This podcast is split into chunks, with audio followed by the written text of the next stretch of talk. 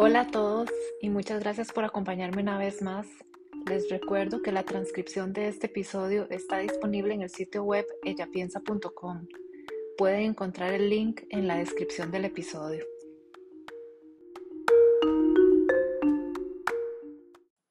Hoy les voy a hablar de una mujer fuera de lo común, de la cual su historia es lamentablemente poco conocida.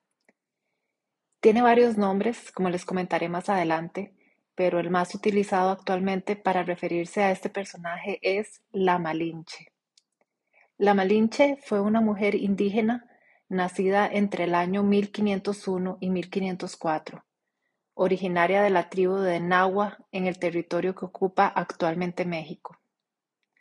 Considero a este personaje como una mujer extraordinaria, extraordinaria en el sentido de poco común, que sucede rara vez, no en el sentido de mejor que lo ordinario, porque el juicio de si fue mejor o no, me gustaría dejárselo a cada uno de ustedes una vez que escuchen su historia.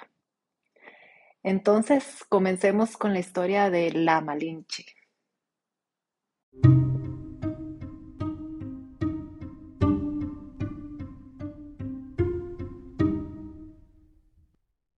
De Malitzin, como también se le llama, no sabemos su nombre real. Como les comentaba, nació entre 1501 y 1504 en la zona central del actual México en una sociedad náhuatl. Entre los 8 y los 11 años pierde su libertad. Por razones que desconocemos, fue llevada por traficantes de esclavos y vendida a un hombre maya junto con otras esclavas. Es probable que su propia gente la haya entregado para hacer paz y evitar una guerra con los aztecas, pero esto es una teoría únicamente. En ese momento experimentó un cambio de sociedad, una vida nueva en una cultura diferente a la suya de costumbres distintas, con un idioma diferente al suyo, el maya, que ella desconocía. Recordemos que ella era originaria de la tribu de Nahua. El idioma nativo de la Malinche era el náhuatl. En los años que vivió como esclava, aprendió la lengua maya perfectamente y cumplió con sus obligaciones, teniendo una vida más o menos normal.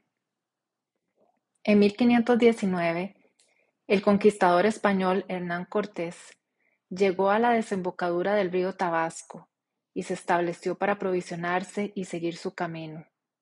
Es importante recalcar que antes de Hernán Cortés ya habían llegado otros españoles.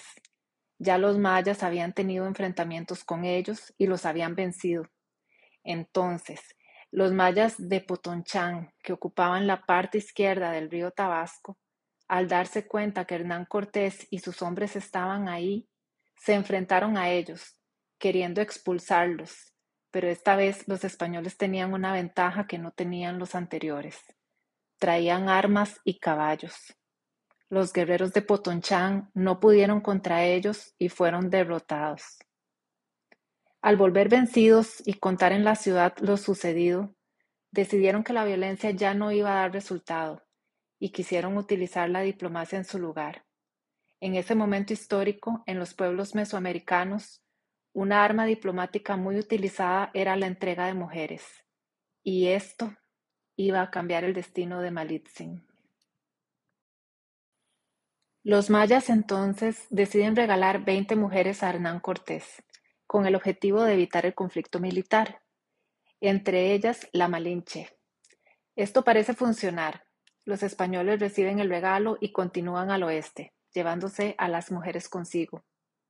De esta forma, Malitzin pasa a ser esclava y concubina de otro pueblo extraño. Cada una de las esclavas fue cedida a un hombre español diferente. Malitzin fue entregada al hombre más importante en la comitiva de Cortés, Alonso Portocarrero. Él era primo del conde de Medellín en España. Fue bautizada por los españoles con un nombre cristiano, Marina, que es el primero de sus nombres en pasar a la historia. En ese momento, Moctezuma era el emperador del imperio azteca y ya había escuchado del avance de los españoles por la costa. Envió emisarios para disuadir a los extranjeros de seguir avanzando con regalos y para obtener información. Esos emisarios hablaban náhuatl, un idioma que ninguno de los españoles conocía, incluyendo Jerónimo de Aguilar, que era un español náufrago rescatado del cautiverio maya, que había aprendido la lengua de sus captores y había estado sirviendo de traductor entre el maya y el español. Pero Aguilar no era de utilidad para entender qué decían los emisarios de Moctezuma. No conocía esa lengua, pero Marina sí. Aprovecha la oportunidad y habla con los emisarios, traduciendo la lengua maya de manera que Aguilar podía traducir en español. De esta forma se convierte en traductora para los conquistadores y esto permitió la comunicación efectiva de los españoles con los pueblos de Mesoamérica Central. A Moctezuma le sorprendió enterarse que una mujer estaba funcionando como traductora para los españoles, y más aún una mujer náhuatl, una de ellos. Gracias a esta posibilidad de comunicarse con los locales, Cortés pudo asentarse y continuar su misión, que era llegar a Tenochtitlán. Por su parte, Marina se fue ganando el respeto de los indígenas, quienes empezaron a llamarla por su nombre español, pero por las variaciones en pronunciación de los diferentes idiomas es que terminó teniendo varios nombres, además de Marina, Malina, Malitzin y Malinche. Malitzin fue también concubina de Cortés y se hizo imprescindible, ya que lograba que se realizaran acuerdos con los jefes indígenas, no solo traduciendo, sino también poniendo ideas de su parte para lograr el objetivo. También conseguía provisiones de los locales. Así, Malitzin se fue convirtiendo no solo en traductora, sino en pieza clave para las negociaciones. De esta forma, Cortés logró dar forma a un ejército de miles de indígenas para avanzar hacia Tenochtitlán. En 1519, los españoles llegaron a Tenochtitlán, sorprendidos y maravillados de la hermosa ciudad. En el encuentro entre Moctezuma y Cortés, Malinche fue la traductora, la persona que estaba en medio entre invasor y emperador, el eslabón entre dos jefes de mundos diferentes, una verdadera intermediaria política. Luego de este encuentro, ella fue clave para negociar con las diferentes tribus indígenas. Muchos de ellos representaron a Malinche en dibujos como una figura imponente, con una presencia impresionante.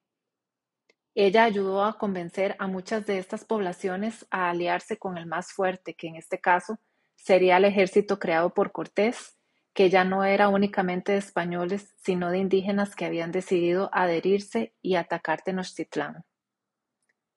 En 1521 ocurre el sitio de Tenochtitlán, que fue la batalla final y definitiva de la conquista de México por parte de los españoles. Los Tenochtitlas perdieron la batalla, y esto significó el fin de una civilización.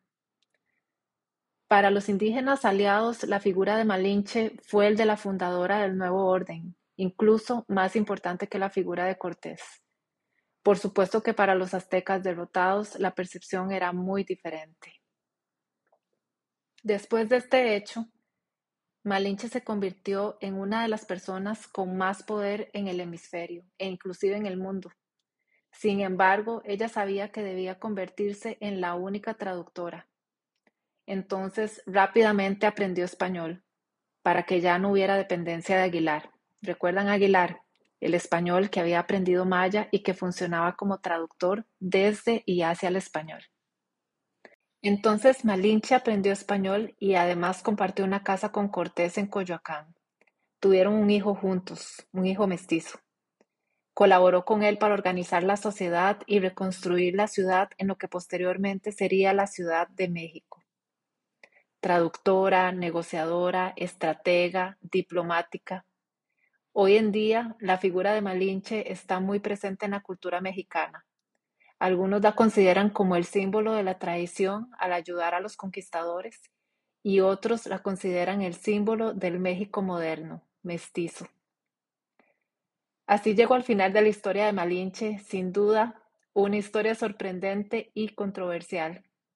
¿Y vos, qué pensás del personaje de Malinche? Una mujer que traicionó a su gente, malvada, que prefirió a los españoles que a una nación indígena a la cual pertenecía o una mujer fuerte, destacada, inteligente, que hizo lo que pudo para sobrevivir en un mundo gobernado por hombres y se abrió camino con su astucia e inteligencia. ¿Cuál es tu opinión? Muchas gracias por escucharme hoy. Espero te haya gustado el episodio. Me gustaría conocer tu opinión a través de los comentarios o por mensaje de Instagram o bien al correo ellapiensacr.gmail.com. Nos vemos pronto. Hasta luego.